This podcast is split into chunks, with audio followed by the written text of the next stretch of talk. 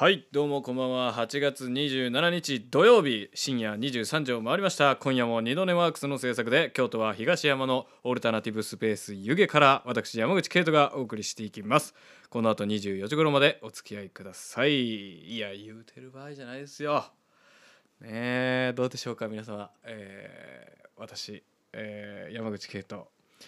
やっとあのー、何ですか？この歌種のあの危ねえ。番組名忘れるところだった。危ねえ危ねえ。危ねえ危ねえ。番組名忘れるところでしたね、えー、小西と山口のね歌種のあのポッドキャスト。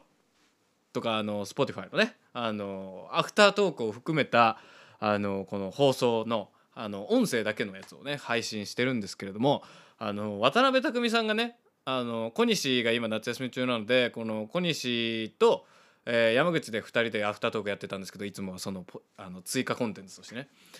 今回その私が喋ってるんでもう渡辺作美さんがこうまあ特別にこうアフタートークをまあそのなんていうんですかねこう外から見てる視点も含めてあのアフタートークしてくださるということでね。僕もねあのあの、えー、夏休み会夏休み何する会とあとアイス食べてる会あのまとめてねあの聞いてみたんですけれども。あのアフタートークねまず夏休み会のアフタートークに関しては本当に素晴らしいあの訂正をしていただいていて僕が放送中になんかあの誰かのリスナーのコメントのであのなんか初恋のキスがなんかなんかシュークリームの味みたいなねことをコメント来たのに対して「いやお前そんなわけないだろ」と。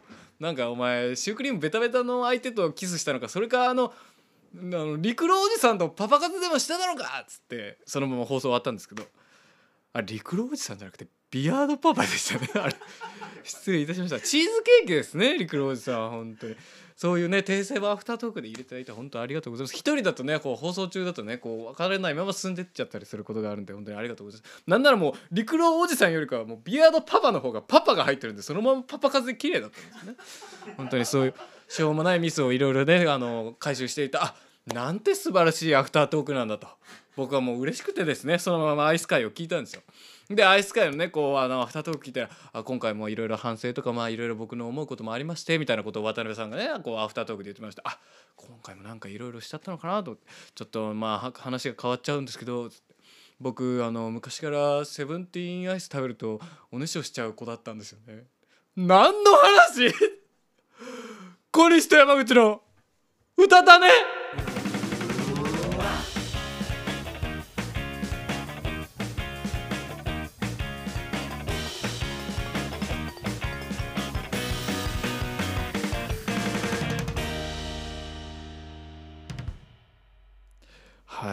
けでやっておりますね。何の話でたんでしょうかねおねしょの話は。よくは構造もよく分かりませんけれども。なんかそういう成分が含まれてるのかなのか温度で冷えてなのか分かりませんけれども、えー、というわけで今夜は皆さんからのおねしょのトリガーのお便りもお待ちつつ、えー、こちらのトークでお送りしていきたいと思います。怖い話。ちょっと リバーブかけすぎても音声が割れに割れまくってましたけれども失礼いたしました。ありますよ。暑苦しい夏夜。皆様いかがお過ごしでしょうか？ああ首を汗が伝っていますよ。僕がハンカチーフで。拭いてあげましょう。ハンハンカチではなくハンカチーフというタイプの人です。トントントン。トントントン。ああこれハンカチーフじゃなくて縮みでした。ということで今夜は怖い話ヒヤッとする話のお便りを募集しております。番組のお便りフォームまた YouTube のチャット欄からお待ちしております。配信はね、えー、これ聞いててチャットを YouTube 動かしていただいておりますけれども、えー、つぶやきだったりガヤだったり、えー、絵文字だったりね山口がうまいことを言ったらね座布団を送っていただいても大丈夫ですので何でもかんでもぜひお気軽に送っていただけると私たちとても喜びますのでよろしくお願いいたします。見たことない画家からね今回も放送させていただいてますのでよろしくお願いいたします。さあというわけで、えー、やっております。怖い話ですけれども。ね夏も深まってまいりまして皆さんどうですか？お化けと出会ってますか？ね。私からまあ一つ怖い話をさせていただこうかななんてそう思っておりますけども。それはあのー、僕が小学校5年ぐらいの話でしたかね。まだ当時実家に住んでいたんでなんかしてですね。まあ家族4人でね過ごしていたんですけれども。まあ夜ですよ怖い話っていうのは大体ね、えー、夜ねあの、家族4人で川の字で寝てたらですね。川の字だと3問ですね、えーえー、何の字でしょうか。川川1の字で寝寝てたらですね。夜ですよ。ドーン。ドーン。どこからともなく音がするんですね。でもあの夏ではないですよ。当時冬でした。ドーン。ドーン冬にねあの打ち上げ花火なんかが上がることがありませんから。なんだろうなっつって。なんかでもその音的には結構その大きい音だなっつって。なんてねこう辺り見回してもやっぱりね花火だったりとかその爆発音だったりとかなんかするのかなと思ったら特にねこう窓の外何にもないわけですよ。でこうお父さんがですねこうガラガラガラとドア開けまして。ちょっとね音が止んだんです。あれ？さっきの何だったんだろう。でまたこうみんなでね寝ようとしたら、ね、またドーンドーンって音がするわけですよ。怖いな怖いなっつって。何の音かなっつって。でちょっとねこう感覚研ぎ澄ましたらちょっと揺れてるんですよね。ドーンドーンと音に合わせて。え？またお父さんがドアあの窓をね開けるわけですよ。あの当時寝室が2階でしたからガラガラガラって。ドーンドーン。これ上から鳴ってる。ドーン。ドーン。うち2階建てですよ。ドーン。ドーン。パッて。父親が上の方見たらですね。屋根に人影がある。ドーン。ドーン。また音が静まるわけです。父親も慌てて言うんですあ上に人影が見えたぞ。上に必ずあれ人がいたぞ。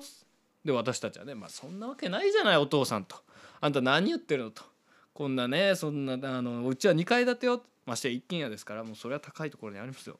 そんなわけないでしょそしたらねそのさっきのドーンドーンっていう音がねさっきまではもう本当に大きい打ち上げ花火が鳴ってるんじゃないかって聞こえてたんですけどだんだんだんだんドーンドーンドーンドーン音が遠のいていくんですよ。えこういう怖い話の時って逆じゃない？普通と近づいてくるじゃない？しょっぱな一番大きい音で遠のいていくって何？と思って。だんだん遠くなっていくんですよね。父親が「あれ？なんか遠くなってないか?」っつって。まだ窓をガラガラガラって開けたらそこで音の正体がねやっと分かったんです。ドーンドーンって鳴ってた正体がですね。屋根の上にシンプルに人が飛んでたんですよ、え？って思って。でなんで遠のいていったかっていうとその並んでる一軒家の家を一個ずつ点々と飛んで渡って歩いていったんですよ、まあ、飛んでいってたんですよね。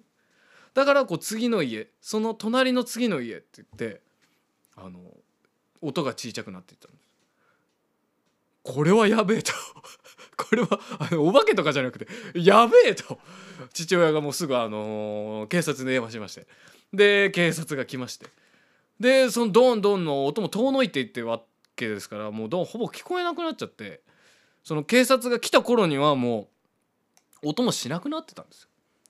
でそのまあ近所の人たちいろいろ出てきまして。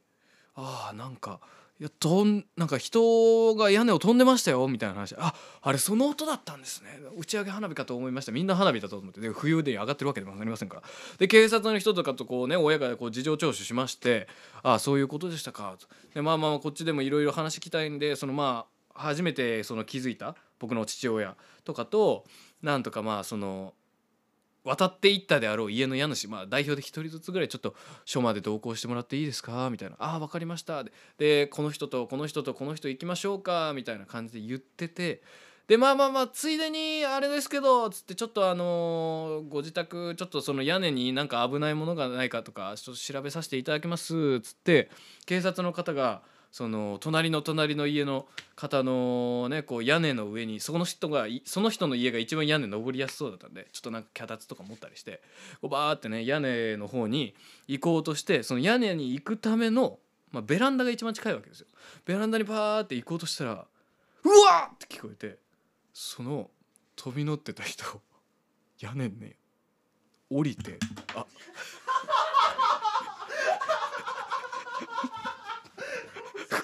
これが一番いいオチのところでこれが取れちゃいました。ああそうですよ。いや屋根に隠れてたんだ。あの屋根から降りてベランダに隠れてたの。もう大事。もう最悪。もう本当にせっかく怖い話だってあのねあのその犯人の人があの屋根から降りてベランダに隠れたって。で気づかずにその警察とか帰ってたら怖かったねっていうそういう話。あのポッドキャストポッドキャスト聞いてた人のために説明すると僕がねあの身振り手振りを交えてこう怖い話してたらそのマイクについてたこのあのなんかパーツみたいなのが外れちゃってす全部話もう落ち台無し。最悪もう。ねえ本当に。人生アクシデントだらけですからね。本当皆さん気をつけてください。まあ、ちなみにね言うとあのその屋根飛び回ってた方はあの何とは言いませんけれどもあのお薬をしてらっしゃったというそういうそういう話でございます。ね皆さんもお薬はしないように気をつけてください。そんな感じでまあすごい絶好の滑り出しですね本当に。いやー素晴らしいね。うんあまあまあちょっとねいろいろ皆さんもヒヤッとしたんじゃないですか？ね本当に。僕もヒヤッとしましたよ本当に。えー、まあのっけから言うのもなんですけどね。一番最初の話がもうこのちゃんと実在する人の怖い話ってことはね。僕はあのもうあの幽霊系の怖い話は一つもストックがありません。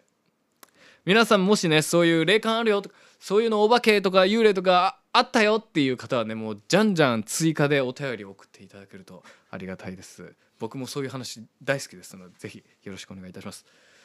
さあというわけでね、まあ、皆さんいろいろ住んでたら住んでたら生きてたらねあのいろんな人に出会うことありますよ。ね。そういうお薬やってる方もそうですし。まあ職場とかにもねいろいろこういろんな人とかいるじゃないですか。僕がね今の職場でまあもう結構な人数ねその働いてる方がいらっしゃるんですけれどもあのこの間ですねあのちょっと別の部署の方にあの電気を電球を借りましてそれをまああのなんかね返す時にですねこうあのこれ次にもう同じものを借りる人がいるんでそのままその人に渡しちゃってくださいみたいな話を借りる時にしてたんですね。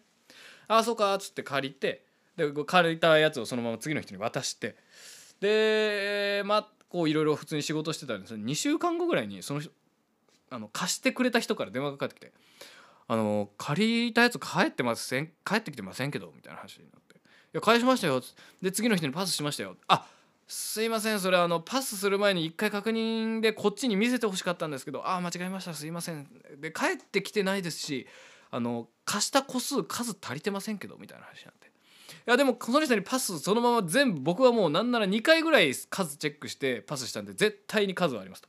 でないんだったらその次にパスした人が今使ってるんじゃないですかそのまま使ってるから数が足りないんだと思います」で一応そのパスした人に聞いたら「いやあのあなたがパスしてくれたやつそのまま全部そのままちゃんと返しましたよ」おかしいな」つ怖いな。怖いな」つってでそのまたあの貸してくれた人に電話したら「いやなんかないですけど。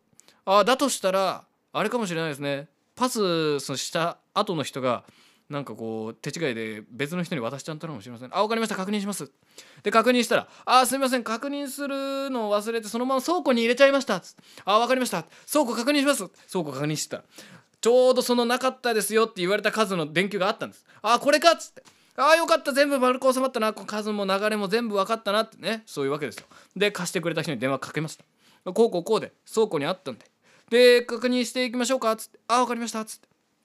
でこうこうこういう流れでこうこうこうなってたんでここにこの数があって、えー、あなたが確認してた数が数数で。全部足したらこんだけの数で私がもともと借りてもらってたこの数になりますよねって全部丁寧にその人に説明したらその人が最後「それってあなたの推測ですよね」って言った。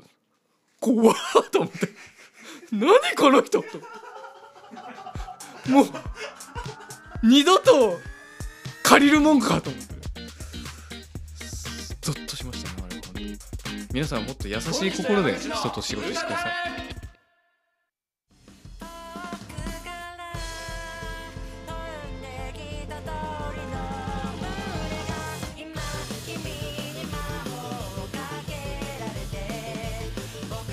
セットフリーフォースシングル「自由になりたい」サブスクリプションサービスにて好評配信中。どうです？運動会好きでした？運動会はね僕大好き。大好き。そうやな。運動会大好きなの。一番好きな競技は？ゆっちと大好きなプッシュパン あしょうまながらしょうのかば？あじゃあこれですね運動会。あわしやなけど。あわしやなけどまだやってきたたまいであし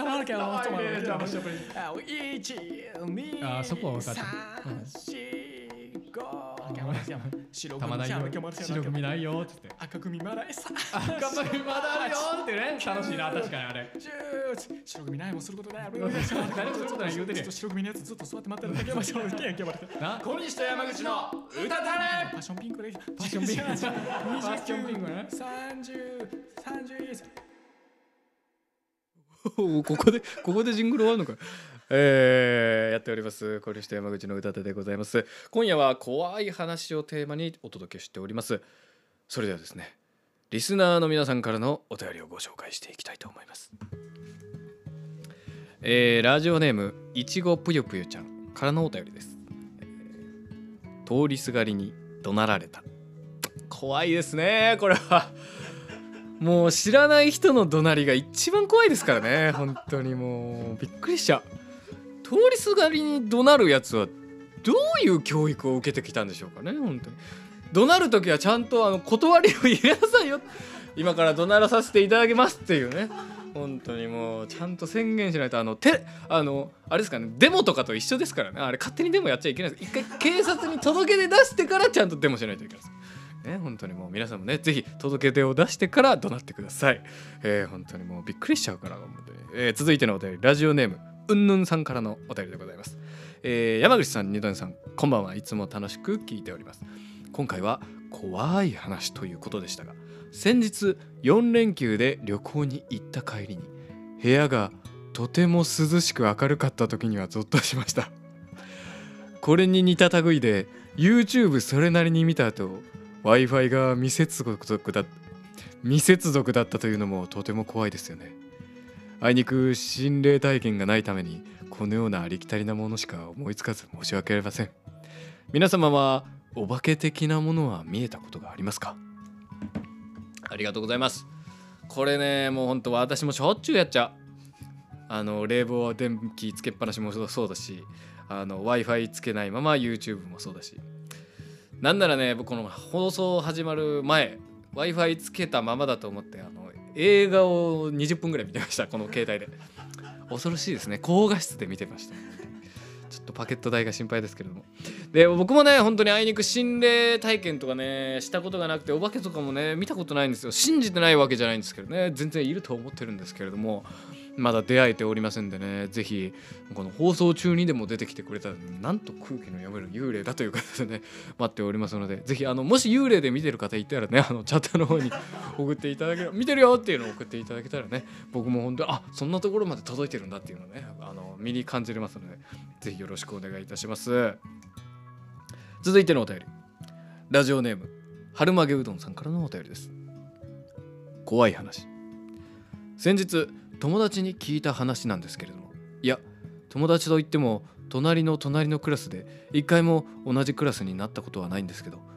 なんでそいつとはやは怖い話をしたかっていうとそれは早川の家がリフォームしたとかで共通の友人たちがあの家に招かれてあの早川っていうのはあの同じクラスだけどあんあんまり喋ったことはなくて、でもなんとなくあの呼ばれたって感じでそこで初めてはその友達に会って、まあ、その友達っていうのは最初に言ったあの怖い話を聞いた友達なんですけどあの早川の家で聞いたんじゃなくてその回の後のちょっと仲良くなって次あの遊びに行った時にあの聞いたんですけどその時はあのイオンのフードコートに行ったんですけどあのマクドナルドがちょっと混んでたから丸亀製麺にあの行った時の話なんですけどあのネギが入ってるところにあの虫が入ってると思ったらあの真っ黒にあの焦げたて天かすだったんで以上です。何の話だったんだろう。怖い話聞かせてよ。早川の話ではもうほとんど終わっちゃったこう気になるし最後のなんかオチも虫だと思ったら天かすだったってなんかオチだしなんか薄いし。怖い話が聞きたかった。でもあるよね。俺もよくある。あの丸亀製麺の天かすのあの。え？って思ったら加工げの時ね。あるね結構ね。あれ？怖い話じゃなくてあるあるの回だったよさっきから。えー続いてのお便りね。次はさすがにあるあるじゃないと思いますね、えー続いてラジオネームいちごぷいぷちゃんからのお便りです。あ違いますか？間違えました？あってあって2通目ですね。えーおばあちゃん浮いてた。何？あるあるでもないし怖い話かもわからん。どういうこと？そのおばあちゃん浮いてたっていうのはそのあのなその地面から何センチか浮いてたっていうやつなのか親戚の集まりで「いやみんなほんま久しぶりに集まれて」って言ってる隅っこの方でおばあちゃんがずっとこうなんか一人で黙々とご飯食べてる方の浮いてるなのかどっち？どっちにしろ怖いけども。えー、本当に。真相は闇の中でございます。えー、とこんな感じで、えー、いろいろな角度の怖い話のお便り。ありがとうございます。ぜひねまだまだいろんな種類の怖い話があると思いますので、えー追加でお便りどんどんどんどんお待ちしております。YouTube のチャット欄の方もガシガシと動かしていただけると幸いです。うんぬんさんからね引き込まれるとコメントいただいておりますけれども。えー多分ねこのあのちゃんとしたその普通の喋り方で喋ってたらこの話はさほど面白くないようでね僕なんとかこう雰囲気を出しながら、えー頑張っておりますのでぜひ皆さんも応援していただけると僕はとっても喜びます。さあ皆さんお便りありがとうございました。引き続きよろしくお願いいたします。続いてはこちらのコーナーに参りましょう。小西の夏休み。はいというわけですね。小西の夏休みでございます。夏休み中の小西が一体どう過ごしているのか僕らが勝手に小西になりすましまして、えー想像しまして、えー日記にしたためていくコーナーでございます、えー私、えー山口圭人そしてディレクターの渡辺匠さんそしてミキサーの福岡壮さん。この3人で日記の担当を回していきます。本日の担当はなんとリスナーの方からの日記が届いたのでこちらを紹介させていただきます。これはラジオネームは紹介し知る？しようしよう。えーラジオネームまるちゃんさんからのお便りでございます。それでは早速今日の小西の日記を覗いていきましょ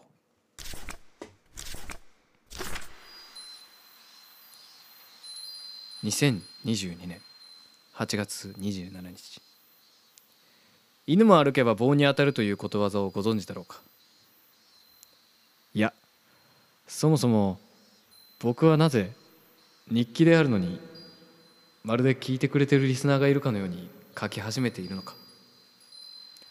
いやそんなことはどうだっていい。このことわざは何かをしようとすれば何かと災難に遭うことも多いという例え。であると同時に出歩けば思わぬ幸運に出会うことの例え。とされている。夏というのは暑いもので人は外に出ると死ぬのだ。僕は死にたくないので犬も歩けば棒に当たる。略して犬棒の前者を盾に引きこもる生活をしている。涼しい部屋で怪談話をたしなみアイスを食べながら涼しむ。涼む。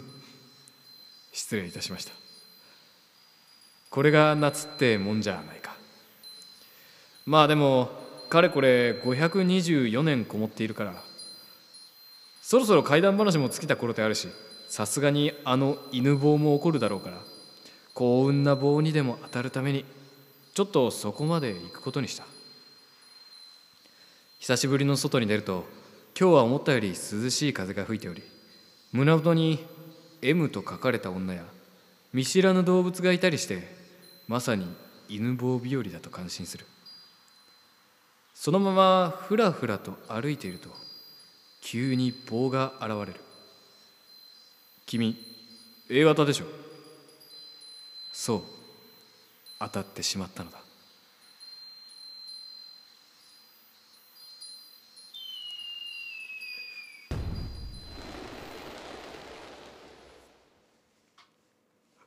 これも怖い話や。棒に当たらリバーブかかったもんこれも怖い話や。もう毎回毎回怖い日記ばっかりや。なんや棒が現れるって。どう現れたんやこうこう垂直にこうバインって現れたのかその物陰からさっと出てきたのかどっちなんやろうか。気になって夜も眠れん。怖い話のテイストの割には524年で小西っていうその文字り方が可愛い。可愛い。えー以上でございます。皆様からも、えー小西の夏休み日記お待ちしておりますのでぜひ書いていただけると幸いです。えー今回もあの花火が遅れてびっくりしましたね。さあ、えーこのね遅れ花火の空気をかっきるかのように、えー差し込みコーナーでございます、えー差し込みコーナーね結構いろんな方から評判がいいので今週も参りたいと思います。それではよろしくお願いいたします。ちょっとね音響がバタバタしておりますけれども、えー差し込みコーナーねぜひ評判ですので今回もね、えーちょっと跳ねるといいななんて思っておりますけれどもさあ準備ができた頃でしょうか。それでは参りましょう。お願いします。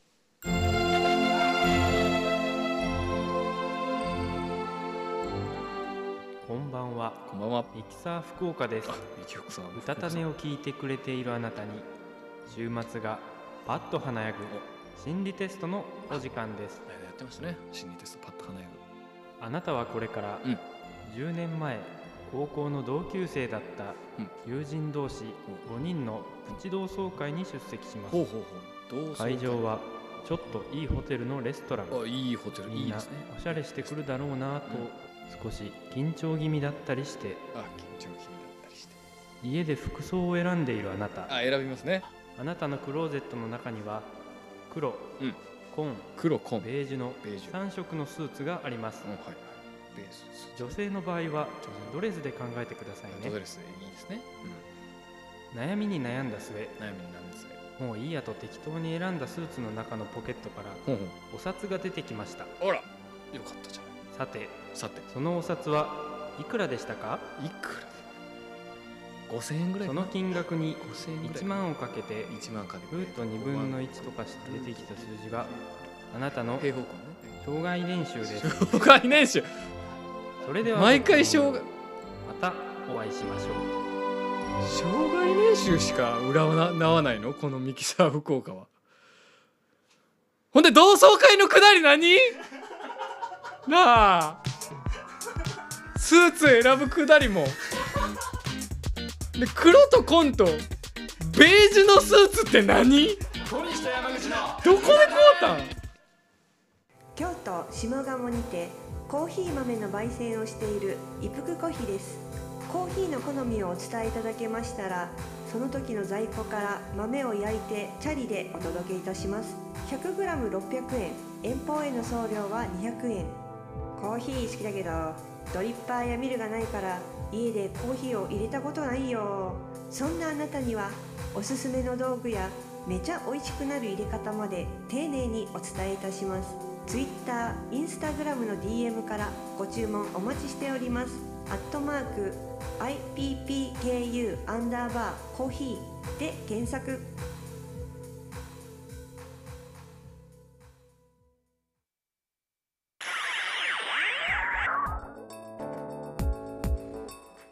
さあ今夜もオルタナティブスペース湯気からマイナス28時頃までお付き合いください。言ってる場合じゃないですよ。どうしたのふんスミートには長期的なデータがないので個人的にはおすすめしないということで。iPhone は電気ストーブの夢を見たのかい？鼻からガラス質の窒素とユーカリ液ですよほんまに。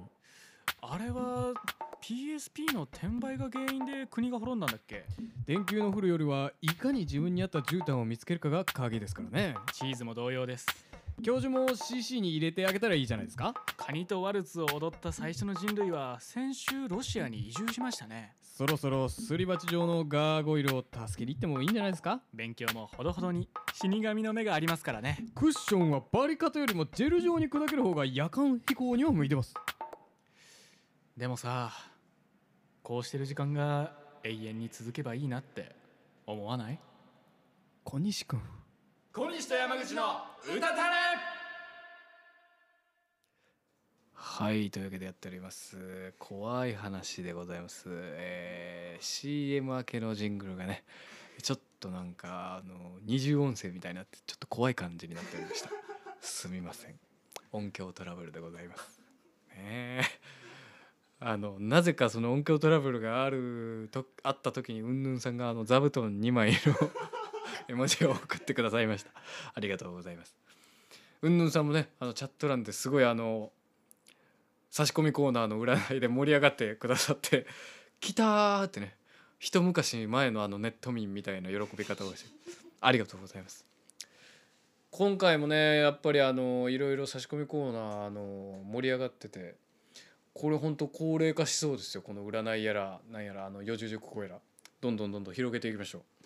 さあというわけでえーリスナーの皆さんからたくさんお便りが取り寄せておりますのでそちらを紹介させていただきます。えーラジオネームペトリコールさんからのお便りです。こんばんは。初メッセージです。おありがとうございます。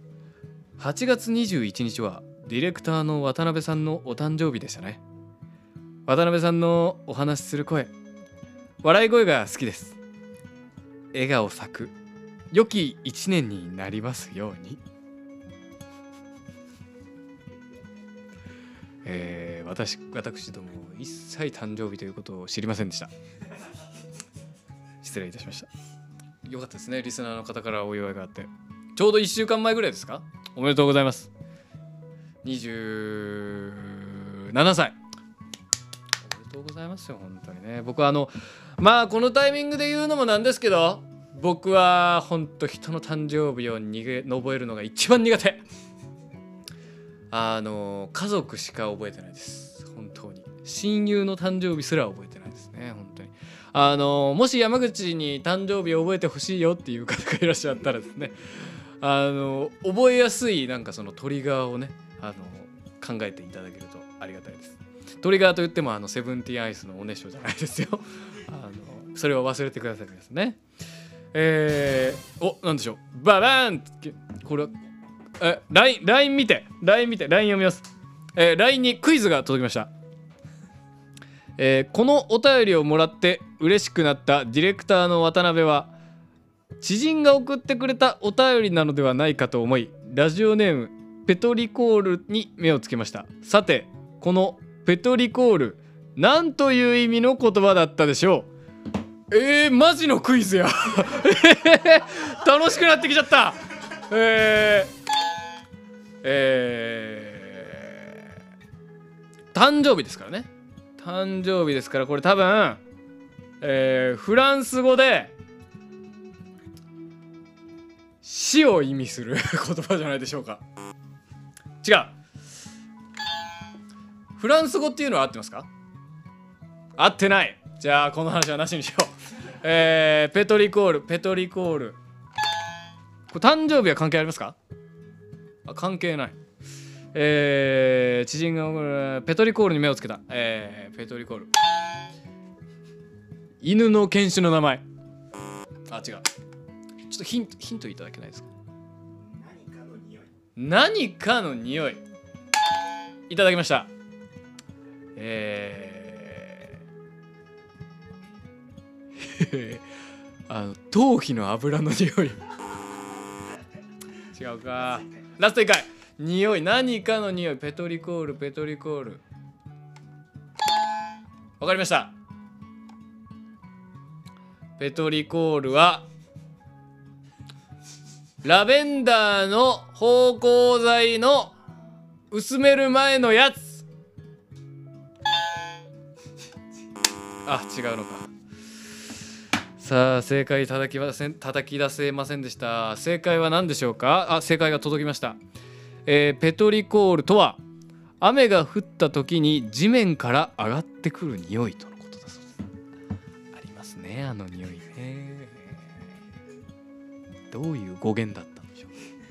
気になりますけれど誕生日全く関係なかったですね。渡辺さんおめでとうございます。新しい知識をありがとうございます、えー続いてのお便りはですね、えーラジオネームさらっと過ごしたいさんからのお便りです。こんばんは。初めてメッセージを送らせていただきます。ありがとうございます、えー今日のことなのですが仕事が休みで朝から昼まで寝ていたら起きてと綺麗な女性の声が聞こえたんです。その声に驚き目覚めると誰もいなくて。朝から私と飼っているペットしかいないことを思い出して一人でゾワッとしました。その上ペットが声でペットが声が聞こえた方向を振り返りながら私の部屋に入ってきました。2回ゾワゾワっとしました。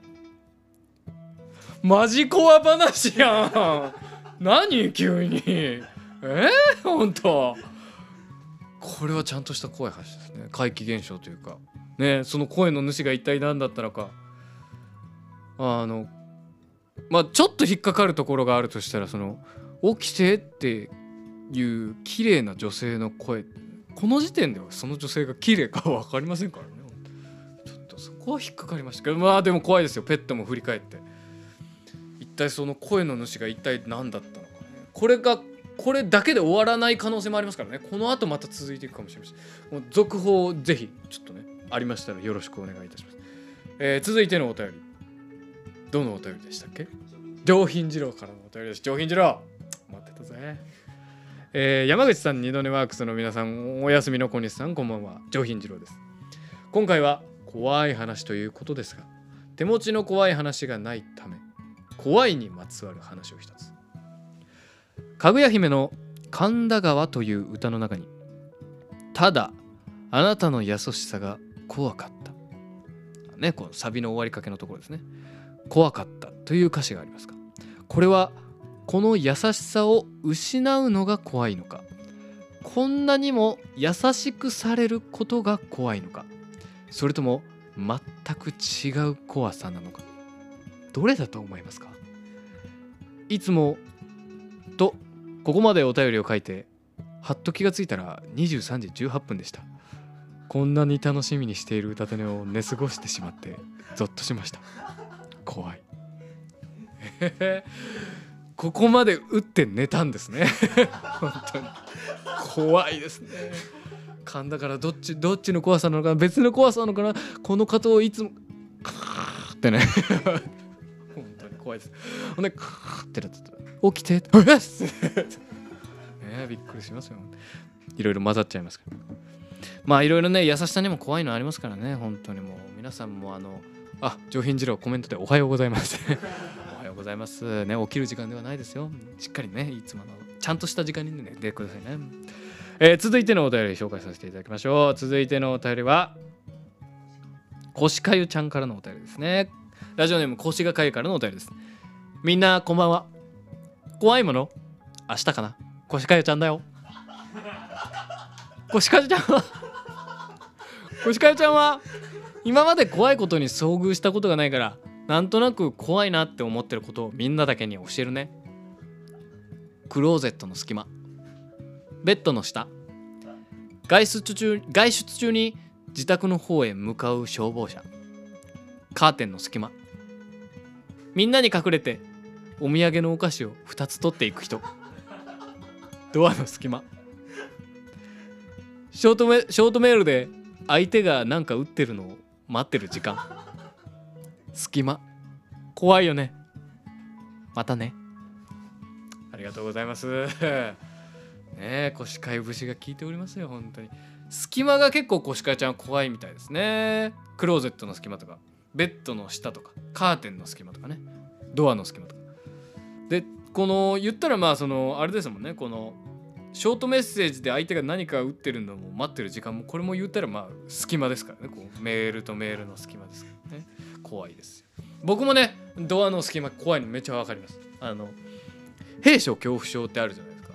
僕あれの逆であのなんていうんですか。こうくくひ空間が空間が開けてるところがね怖いんですよ。あのあのドアと部屋にいてドアが開いたままになっててこう廊下が暗い状態とかのがめっちゃ怖くてそう。なんかなんか急に入ってくるんじゃないかとかこうなんかが横切るんじゃないかっていうその恐怖心がねすごいあの出ちゃって。僕は本当もう家とかなんかそのひなんていうんですかこうなんか行った時とかのドアとか窓全部もう閉めますからね本当に。あの実家のあのこのなんていうんですかこの襖みたいなやつをぴっちり閉めすぎてあの僕がこうノールックでこうシュッとこうあのドアをやったらこのスーッピタッとこう全部ねあの止まるようにいい力加減で締めれる技がつきました。何の話をしているんでしょうかね。えー、コシカユちゃん、コシカユちゃんありがとね。えー、寝起きのコシカユは健康にいいと上品次郎がコメントで言っておりますね。どういうことでしょうかね。柔らかさなのかな。なんかね、このいいこうあの朝日のようなねこう気持ちよさがありますけど。お便りはそんなところでしょうか。ありがとうございました。皆さんもね素晴らしいいろんな角度の怖い話ありがとうございました、えー番組が終了するところまでお便りチャットどんどんどんどん受け付けておりますのでぜひよろしくお願いいたします。さあお便りパートが終了したところで次はあれのコーナーに行きたいと思います。あれのあれお願いします。先日のあれ。あれはいこのコーナーはですね小西睦月に代わり私山口圭人が先日見たり聞いたり読んだり足を運んだりしたあれについて話すあれでございます。今回紹介するあれはゴン太郎。決まりましたね。これは何かというとですねもうシンプルです。うどん屋さん。ご飯をねあのご飯ご飯屋さんですね。ごゴン太郎というあのご飯屋さんですけどうどんとかそばを取り扱ってるお店であの京都に3店舗あるんですけれどもこの間そのゴン太郎の岡崎店に行ってまいりましてまあ言ったらこの東山からも近いですよ。歩いて行ける距離にあるんじゃないでしょうか。ちょっと歩くのは無理かな。あのバスに乗ったらまあ頑張ったら歩けるね。あのどうやらですねあの岡崎のあたり美味しいうどん屋さんが本当に点々と並んでてまあその1店舗というそのうちの1店舗という感じなんですけれどもこのゴン太郎さんのね何がいいってまあバスあのこのうどんもお蕎麦もなんで今バスって言ったんでしょうか。わかりませんけれども。バスは食べてないです、えーうどんもお蕎麦もいいんですけれどもあの他の追加の一品みたいなお料理がとても美味しくてですね。まあ例を挙げるとそばをこう海苔で巻いたのの揚げたようなそば巻き揚げなんてあったりしてあと生麩の田楽とかね。あと私が食べたのは何ですかね。あとわらび餅なんかもねデザートにありまして抹茶わらび餅なんかもありまして。とてもとても美味しくてですね。もうだしも効いておりまして。あの僕はもう本当に美味しすぎてですね。あ天ぷらとかもあります。ししとうの天ぷらも美味しかったです。ナスの鴨ナスの揚げ浸しなんかもあってもう揚げるとキリがありませんけれども。あの僕はねあのー本当に美味しすぎて本当はもっと食べたかったんですけども腹腹6分7分ぐらいで止めてこれもう次来ようって。次また来た時に親子丼とか食べようと思ってね。後にしました。ぜひ皆様。権太郎、えー岡崎以外にも金閣寺あと四条あの錦市場の方にもねあのあるみたいですのでぜひ行った際には私も食べました。うどんそばぜひ食べてみてください。あと特設サイトあのオフィシャルサイトにねあの社長のブログとかも載っておりますのでぜひチェック見てしてみてください。というありがとうございます、えー気になったという方はですねあのぜひ調べてみてください。さああちょっとすみません。ゴン太郎にちょっと時間を割きすぎちゃったみたいなの差し込みコーナーこの後控えてるみたいなんですのでぜひあのー、ゴン太郎行きながら差し込みあ間違えました、えー差し込みコーナーの方に参りたいと思います。それでは差し込みコーナーお願いいたします。私の道場によく来てくれた。私の名前はグランドマスターイエーイグランドマスターイエーイ。では皆さんにもイエーイを体験していただきたい。イエーイを体験してではまずイエーイ。リスナーのイエーイを聞かせてほしい。リスナーのイエーイ。私の後に続いてイエーイと言ってくれ。あーリスナーの皆さんに言ってください。行くぞ。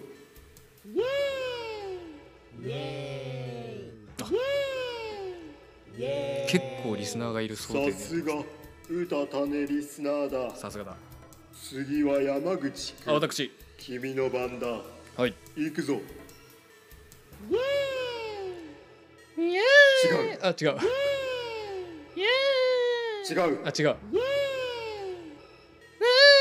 あ違う。違う。あ違う。まあ言ってない。君にはがっかりだ。なんで？出直してこい。どこに？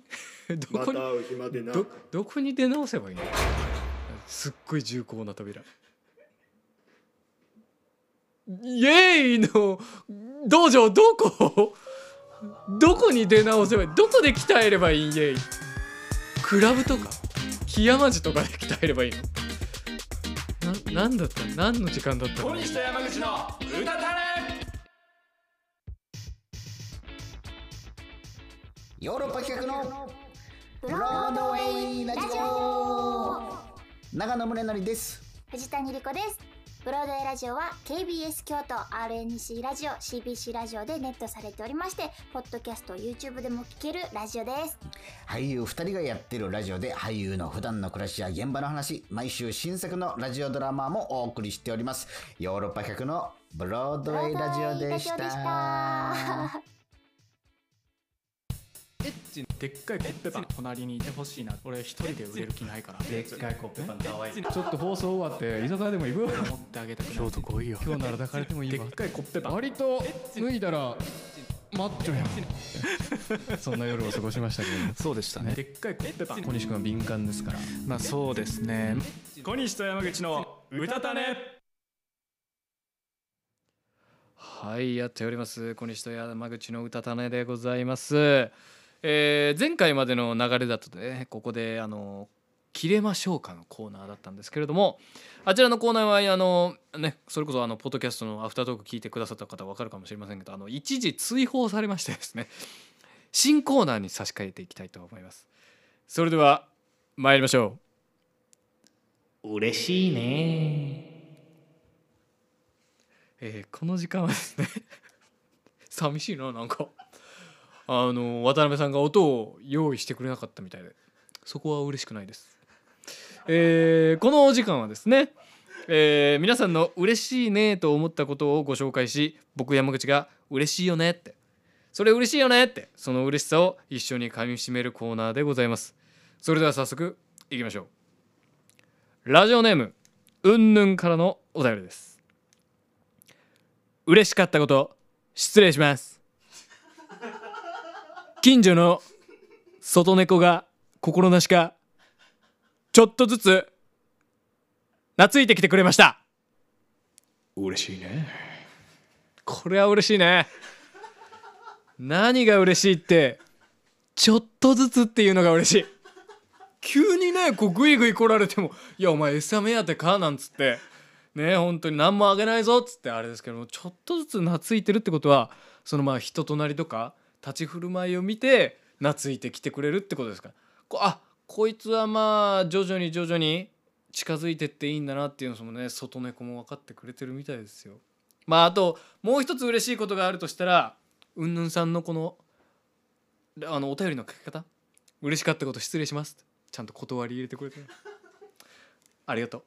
めっちゃ嬉しい。やっぱ何事にも断りって大事。怒鳴る時も届け出出さないといけない。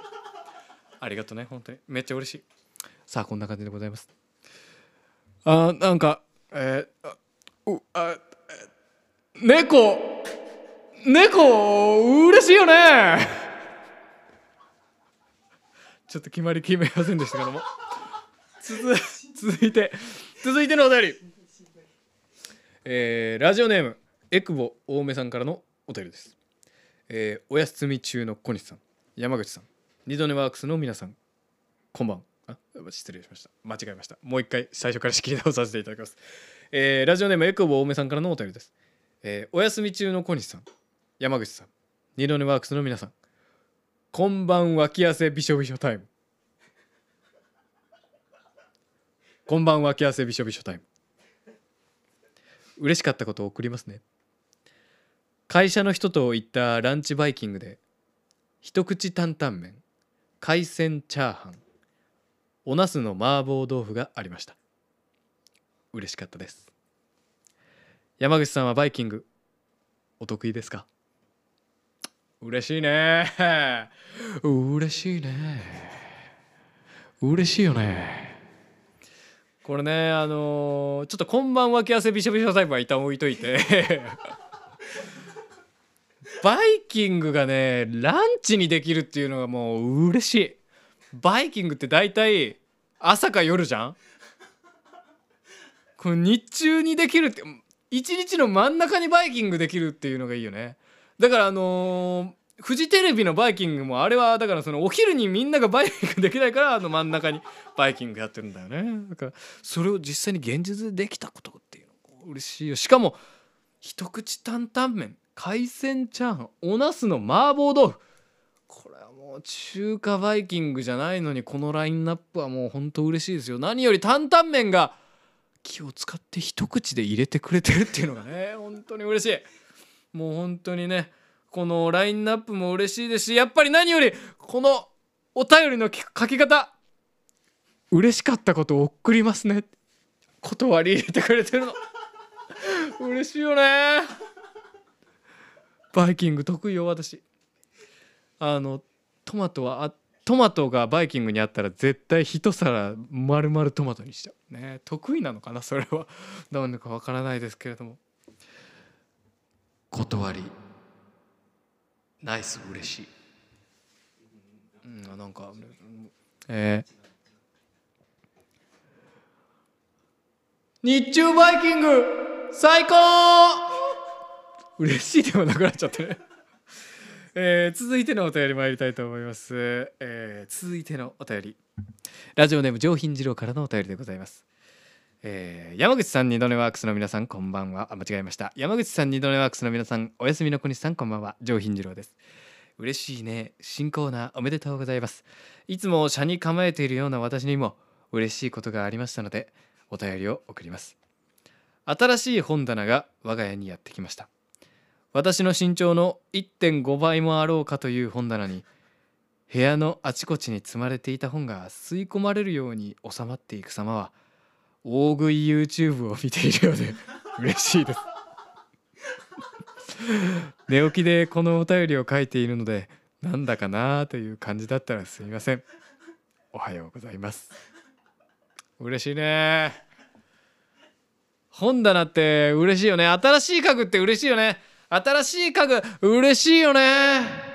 嬉しいよね。新しい家具嬉しいよね。あの本当家具組み立てたりする時とかね新しい家具にこう散らかってたものを入れる時もう本当大好きですね僕は本当に。あのデッドスペース殺しの山口と言われた男ですから、えー本当に。もうあのそれこそねあのあれですよあの隙間が嫌いなんでね僕は本当に。隙間隙間にこう物をピチッと入れたいタイプなんでね。本当に気持ちよさ分かりますよこのね。でもあの大食い YouTube を見てる気持ちになるっていうのはどういうねこうなんかこのすり合わせがあったのか分かりませんけど。身長の1.5倍っていうのもかなりでかいですねだってもしね上品二郎が2メートルあったら3メートルぐらいの本棚ってことですからだいぶそもそもでかい家に住んでるってことですね本当に。嬉しいですね。本当に。な嬉しい。あの新しい家具。IKEA 嬉しい。もう一回もう一回。えー、えー、っとなんちゃら嬉しい。えー、っと家具。家具の組み立て。YouTube あすごい。割れちゃった。YouTube 組み立て。DIY DIY はあのどだダメ元でいろいろやってみたらよかったの DIY 嬉しい。ひでえな。まとめがひでえな。せっかくいいお便りばっかりなのに。えー、以上でございます、ありがとうございました。新コーナーでございますけどもこんな感じで皆様からの、えー小さい大きい関わらずね嬉しかったことどんどんどんどん受け付けております。えーこの世にあ溢れる嬉しいねはまだまだいっぱいあるはずでございますので皆さんの感じた嬉しいことお便りフォームまたはインスタグラムの質問ボックス等で送ってください。よろしくお願いいたします。そして嬉しいね今回お送りしましたけれども、えー怒りプンスカ消化をえあリスナーからの怒りプンスカを消化希望のお便りも届いたらあの切れましょうかやりやらせていただきますので、えーどんどんどんどんそちらも送っていただければ幸いです。ね、ありがとうございます。あコメントがあのダメ元でいろいろやってみたらよかったをわざわざあの文字に起こしてくれてますね上品次郎が ありがとうございます。めちゃくちゃいいコーナーです。ありがとうございます。もんね。あ断りに敏感なのでいいですねってありがとうございます。座布団も2枚送っていただきまして、チャットも動いております。ありがとうございます。さあこんな感じで、えーいろいろあの嬉しいねのコーナーとあと並行して切れましょうかもね。不定期でやっていきますのでぜひよろしくお願いいたします。さあこんな感じでございましょうか。どうでしょうか。いい感じ。ありがとうございます。えー、あもうね番組があの終了に向かっております。配信をお届けしております。ここ。オルタナティブスペース湯気からのお知らせです。現在湯気ではスペースをレンタルさあお届け物なんでしょう。あお届け物がいただきました。これは。えー三陸産わかめのご飯というおにぎりをいただきました。これは何でしょうか。あ差し入れ。差しあ食べていいあじゃあいただきたいと思います。今あの湯気の紹介。湯気いいんですか？食べて。あ食べていい。湯気の紹介よりかはおにぎりを食べた方がいい。あありがとうございます。いただきたいと思います。皆さんも。もし皆さんもね今あの夜食でおにぎり食べるとかいう方がいらっしゃるので一緒一緒にいただきましょう。いただきます。うん。うん。久しぶりに食べるわかめご飯うまいですね、うん。えー配信を、えーお届けしております、えー湯気からのお知らせでございます、えー現在湯気ではうんスペースをレンタルされる方を募集中です。うん。ちょっと喉が渇いてきましたね。飲み物飲ませていただきます。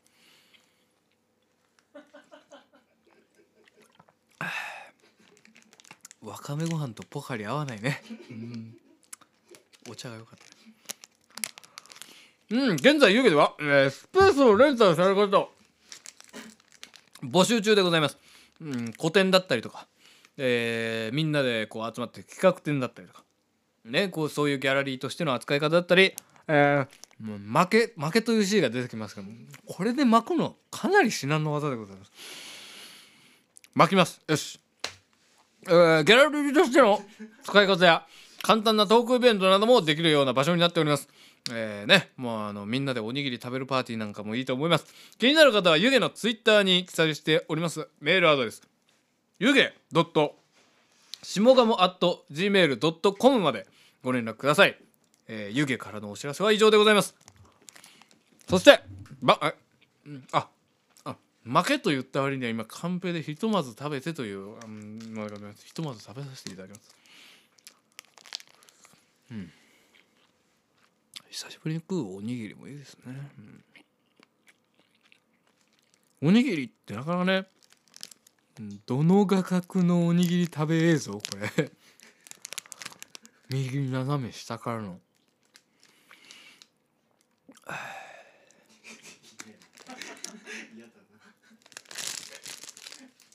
はい。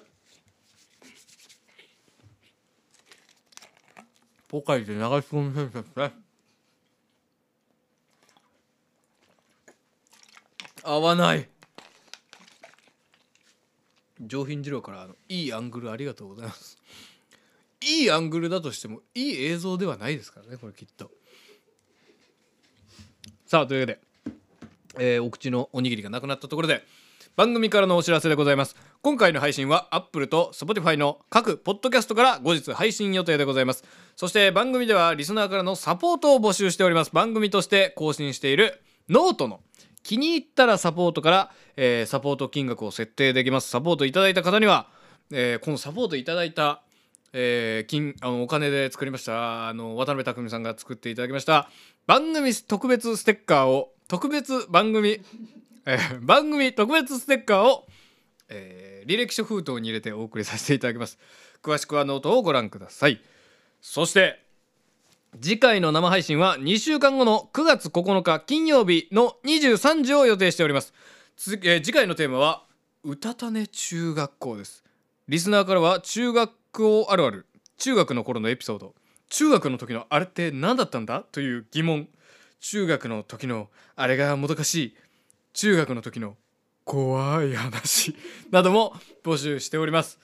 えーいろいろあると思いますので皆さんね誰しも大体の人は中学を通ってきたでしょう。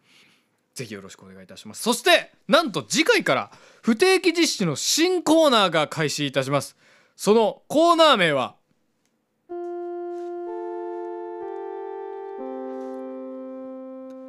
鈴木恵美のスケベなお悩み保健室。えーこちらのコーナーはですねイラストレーターの都築栄美がリモート出演する新コーナーでございます、えーまあどんなコーナーかと説明しますとリスナーの皆さんからですねえースケベなお悩みを募集募集いたします、えーそしてこのまあそのまあリスナーの皆さんである生徒のスケベなお悩みを、えー体育教師の私山口先生から、えーこっそり保健室のエイミ先生にエイミ先生に相談するあとってもとってもあおスケベなコーナーでございます。ね本当におスケベ大好きでございますからね、えーコーナーのお便り中学校にまつわるお便りそしておスケベお便りうたたねのお便りフォームからぜひお送りください。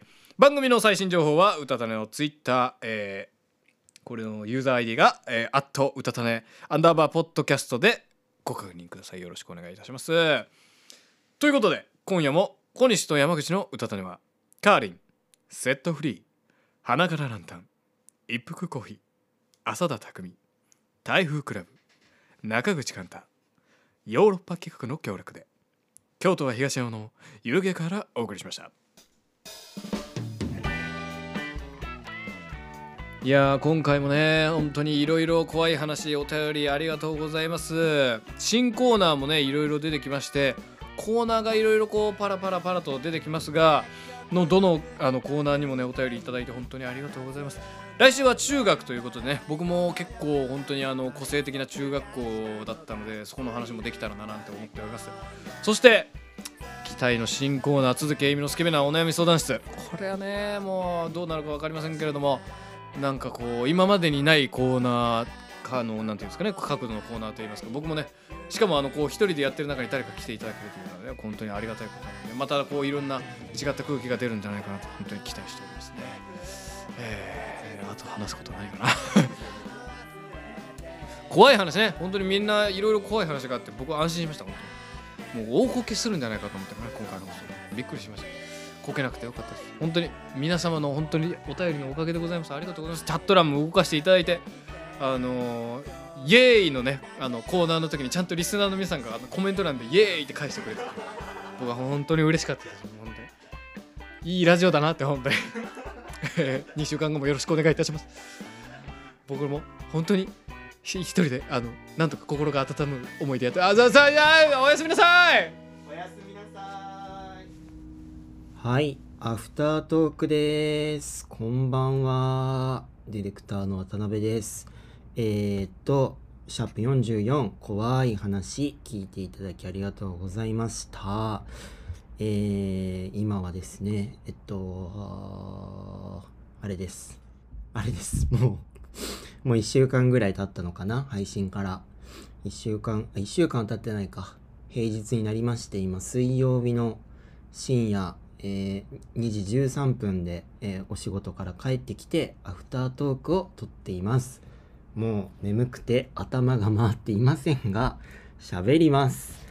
いやということで、まあ、シャープ44なんか面白かったですよね。今までのあの山口くん一人会に比べるとだいぶ山口くんのなんか良さがすごい出てた回だったんじゃないかなって勝手に僕は思っていまして。あの配信生配信終了後に山口くんに「いや今回結構いい回だったよね」っていう話をしたんですけどちょっと彼本人はあなんか「あそうですか?」みたいな感じなんですよねだからなんかこれ時々思うんですけどその小西くんも山口くんもあの僕がめちゃくちゃいい回だったなって思った時あんまり本人たち手応えないっぽくて本人たちが手応えある時は、まあ、僕そんなあまあまあまあまあまあ悪くはなかったけどねみたいな感じの回が結構あるんですよね。でもなんか僕がこうやってていいい回だったなって思うのって結局なんかその話がうまいとかそういうところっていうよりかはその喋ってる人の人柄だったりなんか可愛さだったりみたいなその狙ってやってるあざとさというよりかは素で出てる可愛さみたいなのがある回がすごいいいなって思ってて。今回はそういうこう山口くんのねなんかそういう素の素のお茶目っぽいところとかそういうところがなんか出ててよかったんじゃないかなというふうに思いました。ねなんか気になって夜も眠れんとか言ってる言葉のなんか調子とかも好きだしあの原稿になかった。原稿にはハンカチって書いてあったところハンカチーフって言ってたりとか。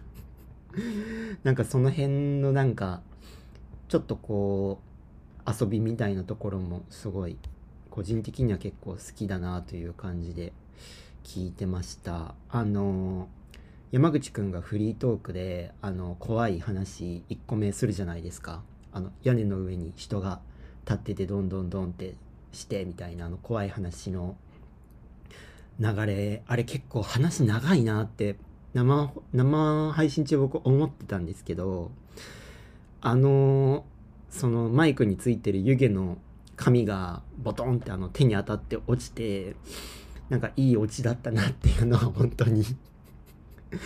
あの現場で僕もあのいつも床に座ってあのパソコン椅子に置いてあの現場にいるんですけどそのパタンってなった時にもうあの転げ笑い転げましたね。あのもうお腹抱えて笑いました。めちゃくちゃ面白かったなっていう。これちょっとポッドキャストで聞いてる人伝わりにくいと思うんでもしねポッドキャストしかいつも聞いてないよっていう人はちょっと YouTube でその部分ちょっと見てもらえたらなんかその感じがもっとつかめるんじゃないかなというふうに思います。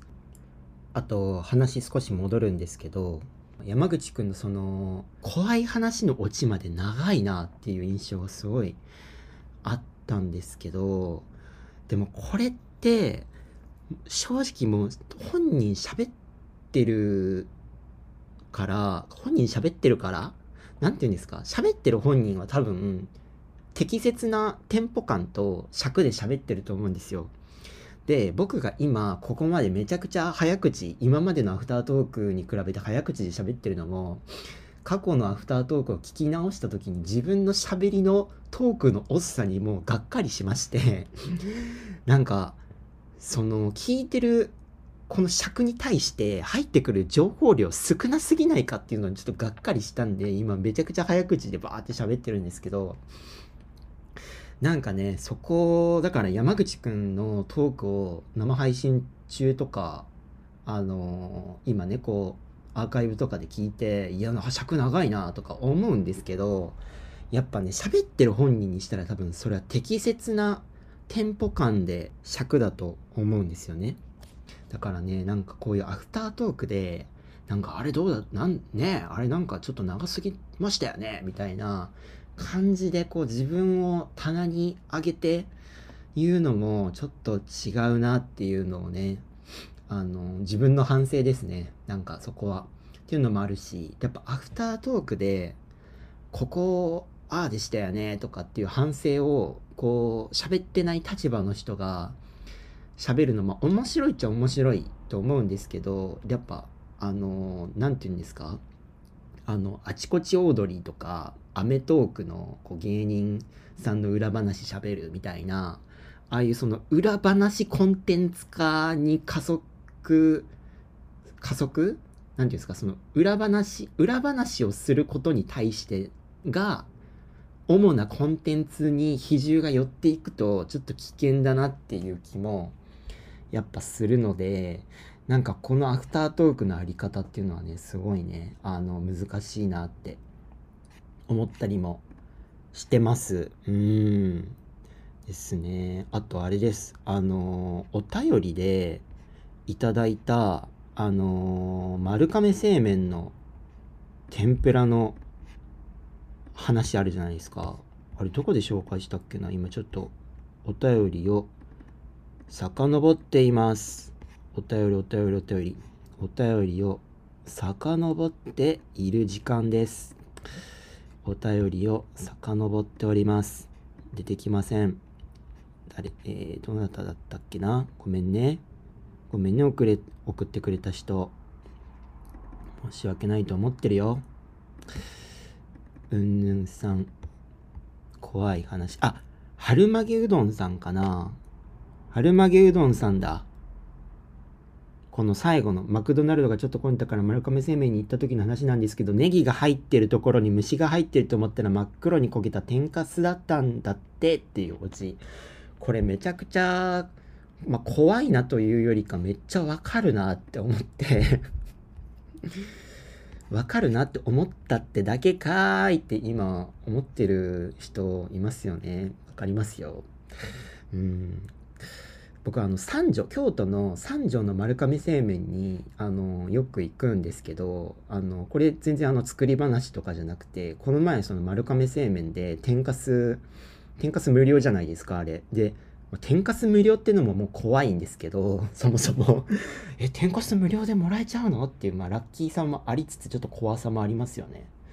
でその無料の天かすのところにお玉置かれててお玉でこうガサって僕も天かすをねいっぱいご飯にガーってかけるタイプなんであのお玉でガサってすくったらあのそっからあの丸々1本天ぷら出てきてえ天ぷらじゃんってなって エビのねエビの天ぷらが丸々1本ね天かす無料コーナーの天ぷらの中に隠れてたんですよ。あの飴玉探しみたいな感じで。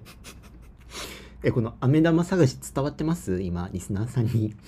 運動会のあの何ですか？あの粉白い粉の中からの顔だけ使って飴玉見つけるみたいなあの競技のあの応募みたいな感じでこっからこうドボドボドってこうこう出てきたんですよ。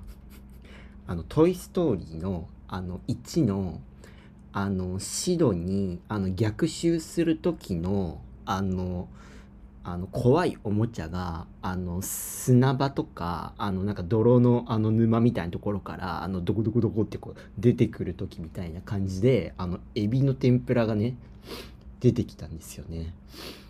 めちゃくちゃ怖かったですよ。いや天ぷら。怖いっすね。まあ揚げただけで美味しくなるっていうところがちょっと怖い。うん。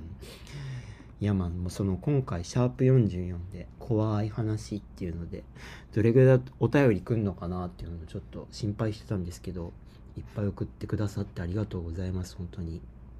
僕がねなんか怖いことあるかなって思った時にバッとメモったものがあってえっと、上からこう読み上げていくとやっぱ閉め閉め忘れた鍵とかあの流し流し忘れたトイレとかあとやってない宿題の提出時間あの先生になんて言おうっていうあの時間怖いなっていうのがありますね。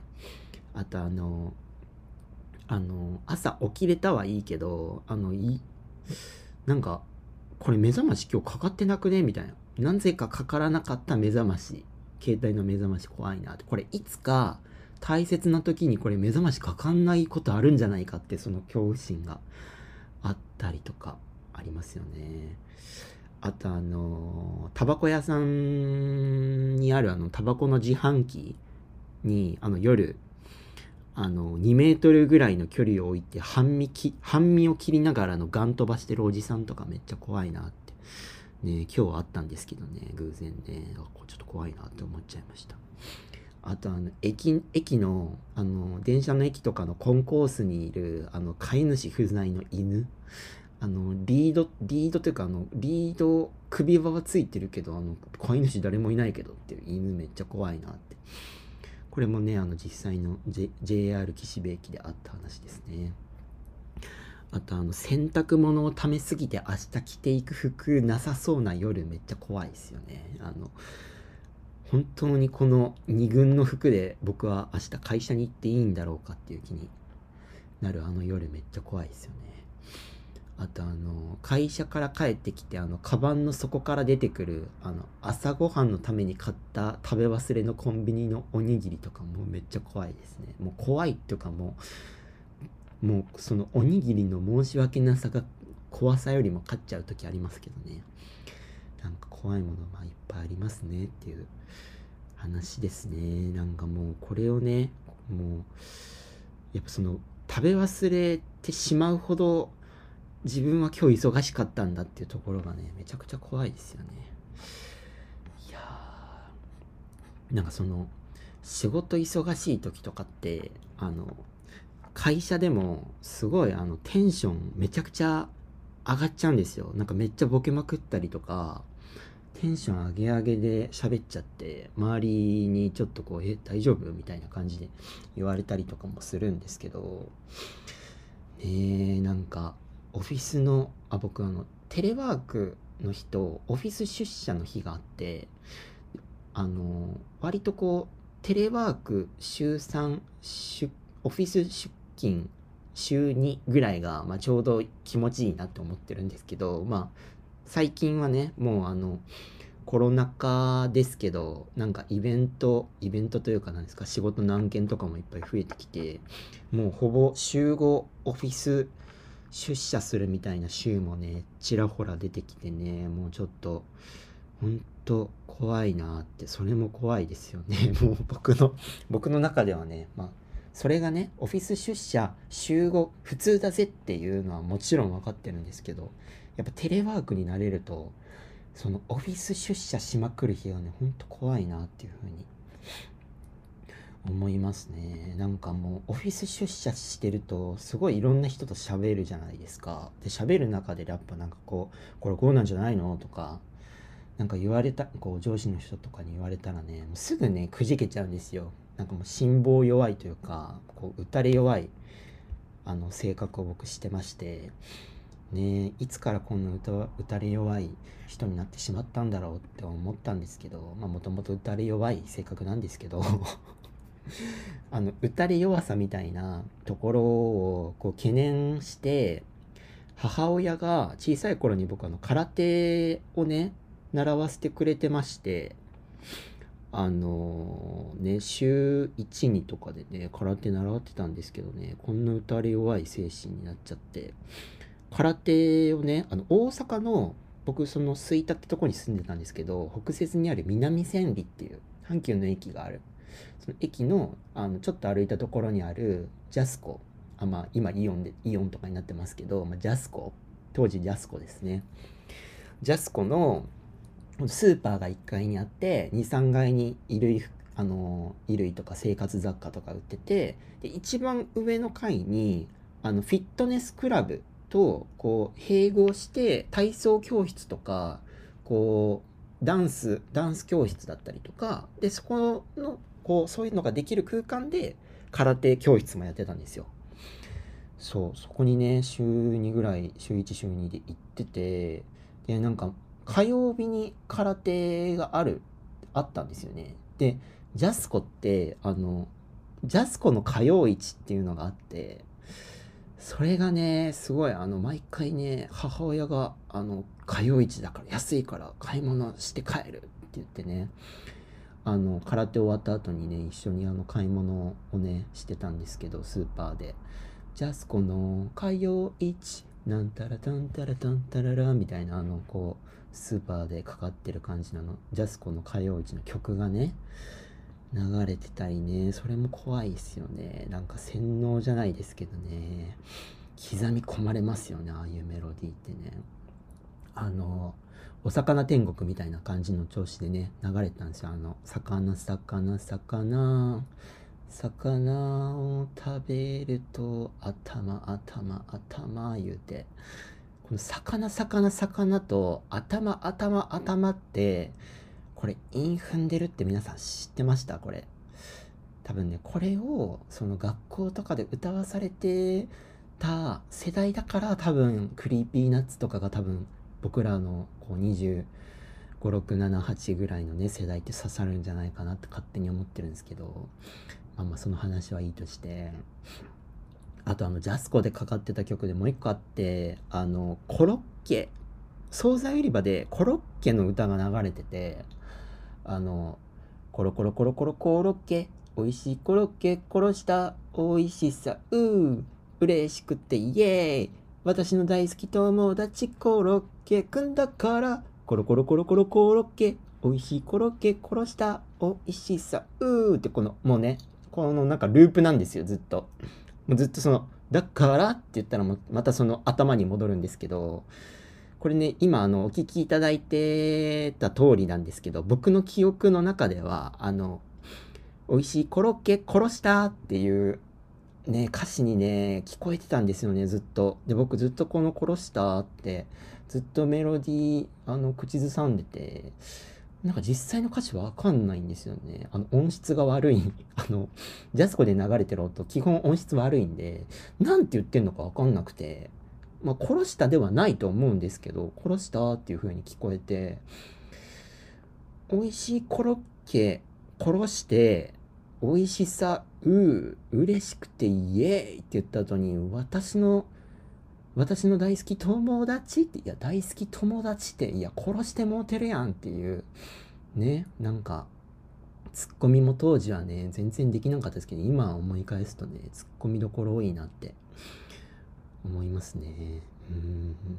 いや、違うんですよ。この話をね、したかったわけじゃなくて、そう、あのね、当時、その、ね、どんだけ話広がんねんって話ですけどそのジャスコの空手をね習ってたそのフィットネスジムみたいなそのところがビッグ S っていう名前だったんですよね。ビッグ S って何っていうね。なんかその S, S は一番小さいからそのビッグ S はもう M, M なのではっていうまあツッコミはまあさておきなんですけどなんかそのビッグ S の会員証みたいなのがあってでその会員証を、まあ、いわゆるそのフィットネスに通ってる人とか習い事してる人に配られる会員証を1階のマクドナルドに行ってその会員証を見せるとそのポテトの S サイズが21円で買えるんですよ。めっちゃ怖くないですか？この話。このビッ S っていう S って言ってるからポテト S なのかっていうのもちょっとわかんないんですけどなんかポテトをマクドナルドがその21円で提供してるのっていやそれ採算取れてんのかってまあポテトだから取れてんのかもしんないですけどそもそもその21円に 1, 1円その1円は何から弾き出された1円なのっていう20円にしときましょうかってならずに、これあの、会員証見せられたら21円で提供しましょうって、21円って決めた人なんなんっていう、この怖さもね、あるんですよね。なんか、今思うとね、怖いなと思ったんです、思うんですけど、でも当時はもうそのポテト S20 円につけ込んで、もう空手終わってスーパーで買い物して、まあ、コロッケのね音あのコロッケソング聞いてで最後にマクドナルドで21円ポテト買あのテイクアウトでって言って買ってで帰りのあの車の中であの食べて帰るっていうのがね恒例だったんですけどねなんかね。そうそう何のそう？そう。あとちょっと話変わるんですけどここ最近ねあの会あの会社の近くにマクドナルドがあってであのレジのまあレジまでに並ぶじゃないですかちょっと。ね。レジの順番になってこう前進んでレジ着いたタイミングで僕あのテイクアウトで、えっと、チーズバーガー1つとポテト1つとみたいにこう注文するんですよ。ナゲット1つとみたいなテイクアウトでなんちゃらって。言ってでかしこまりましたって店員さんが言うんですけどあのかなりな高確率でかしこまりましたえー店内でお召し上がりですか？って聞かれるんですよ。頭に僕テイクアウトでって言ってるのがなんか毎回すっ飛ばされてて高確率であの店内でお召し上がりですか？って聞かれるんですけどまあ多分なんですけどね。その注文多分その店員さんが叩くタップ画面にあのそのタイミング注文を全部打ち込んだタイミングで店内がテイクアウトかっていう多分画面が出ると思うんですよ。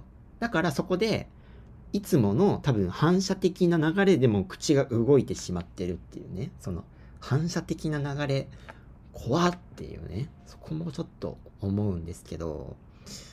そう。ま言うてねでも僕もそのそういう傾向があるって分かってるのにこうレジの前に立って開口一番でこうテイクアウトでって毎回言ってるわけじゃないですか。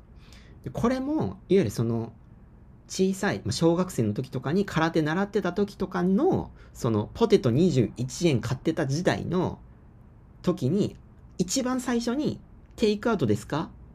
店内でお召し上がりですか?」って聞かれるその当時はそれが頭に聞かれてたんですよ。だから僕はもうレジの前に立ったら反射的に「テイクアウトで」っていうもう口になってるっていう。